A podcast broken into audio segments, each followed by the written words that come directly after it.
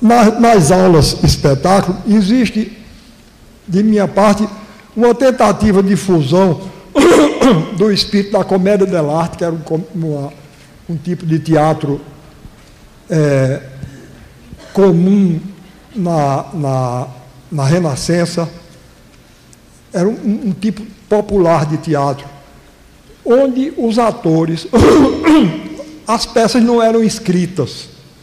Havia um núcleo para cada peça, um núcleo que era comum, tradicional, passava pela tradição oral e podia ser até escrito, mas não era um texto para os atores.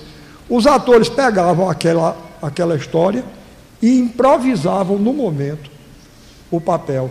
Eles eram improvisadores. Então eu digo que é uma tentativa de fusão de comédia dell'arte e, e do improviso do cantador. No meu entender, a história do Dom Sebastião, que eu não sei se vocês sabem, mas os portugueses, durante muito tempo, Dom Sebastião morreu no dia 4 de agosto de 1578, na Batalha de Alcácer Quibir. Ele saiu de Portugal com uma armada enorme. A ideia dele era conquistar o Marrocos, para dilatar a fé e o império, como diz Camões, não é? dilatar a fé e o império. Então, Dom Sebastião queria converter os negros norte-africanos ao cristianismo e queria conquistar, dilatando a fé, e queria conquistar o Marrocos, para dilatar o império português. Então, a gente vendo com olhos de hoje, é uma empresa colonialista, a de Dom Sebastião, mas ele tem uma, uma vantagem em relação aos colonialistas posteriores. Ele não se escondeu como George Bush, não. Quer dizer, ele foi lá e morreu. Tá certo? Ele tem isso. É, tem essa diferença. É, é, ele, ele foi lá e morreu. E outra, então, ele, como pessoa, a, o sonho dele estava certo, mas a, a, empresa foi errada. Ele não tinha nada que atacar os muros. No meu entender, ele tinha que se aliar com os muros. Do mesmo jeito que eu acho que hoje a gente tem que se aliar com os muros. Não é verdade? Se vocês se vocês lerem um dia a Pedra do Reino, vocês vão encontrar lá o mito da rainha do meio-dia. Somos esses povos magros, escuros e famintos do mundo. Nós é que formamos a rainha do meio-dia, que no meu entender é o quinto império sonhado por, pelo Padre Vieira e por outros grandes visionários. E Antônio Conselheiro, esse, no meu entender, o maior profeta que o Brasil já teve, Antônio Conselheiro Euclides da Cunha, um gênio daquele, mas ele, ele, ele não entendeu Antônio Conselheiro. Como ele não entendeu Canudos? Não, olha, não estou fazendo crítica a Euclides da Cunha, não, porque Euclides da Cunha é meu mestre, meu padroeiro na literatura brasileira. Para a situação em que ele viveu, ele já viu demais. E se eu vejo mais longe do que ele, não, não, é porque eu estou montado nas costas dele. Aí é muito fácil, tá certo?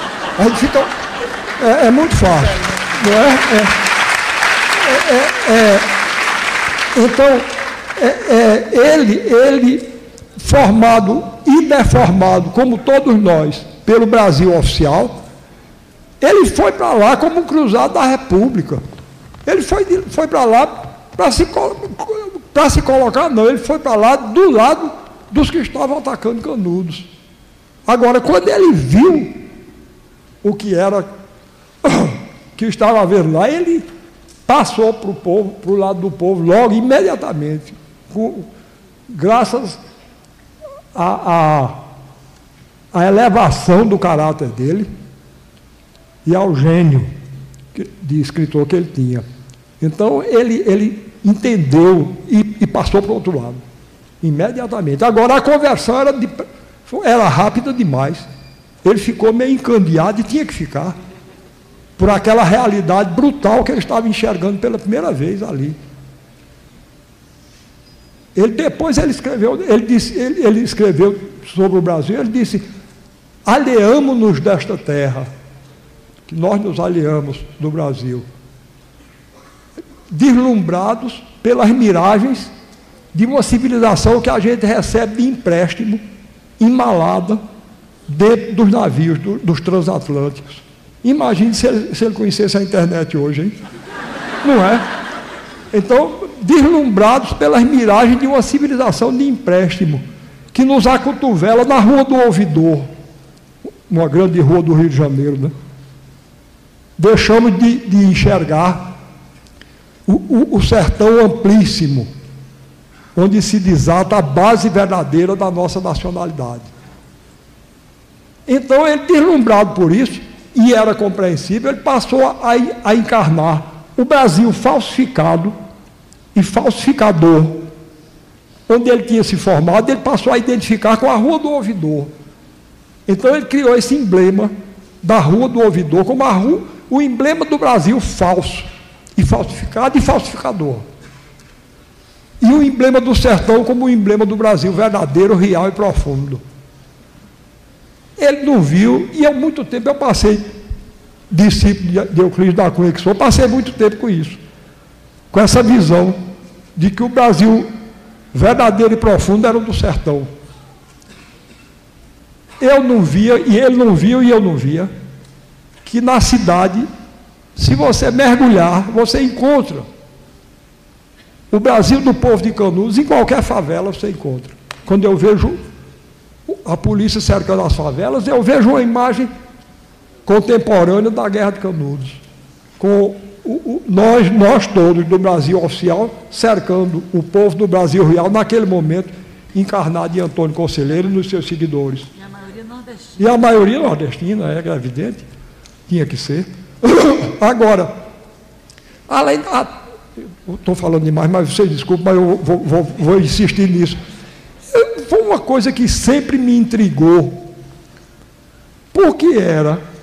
Por que era que por que é que se chama favela aos morros onde mora gente pobre no Rio de Janeiro e nas outras grandes cidades brasileiras? Não tem, não tem motivo para isso. Porque favela, como vocês sabem, é um vegetal do sertão. Eu conheço favela desde menino. E por que Morro da Favela, no Rio de Janeiro? Pois bem, é pelo, pelo seguinte: no exército que estava atacando Canudos, os soldados também eram integrantes do Brasil Real, recrutados a serviço do Brasil Oficial. E um dos, um dos morros mais importantes, um dos lugares mais importantes do, do cerco de Canudos, o lugar onde estava o grosso da artilharia que arrasou Canudos, era o morro da favela. Então, quando os, o, o, exército voltou para as cidades, principalmente para o Rio de Janeiro, os oficiais ficaram embaixo. Mas os, os soldados pobres subiram para o lugar deles, que era o morro, e começaram a chamar o morro para a favela, porque era da situação em que eles estavam lá. Pois esse é o motivo do nome favela. Está vendo como é importante ler os sertões? A gente não pode conhecer o Brasil sem ler os sertões.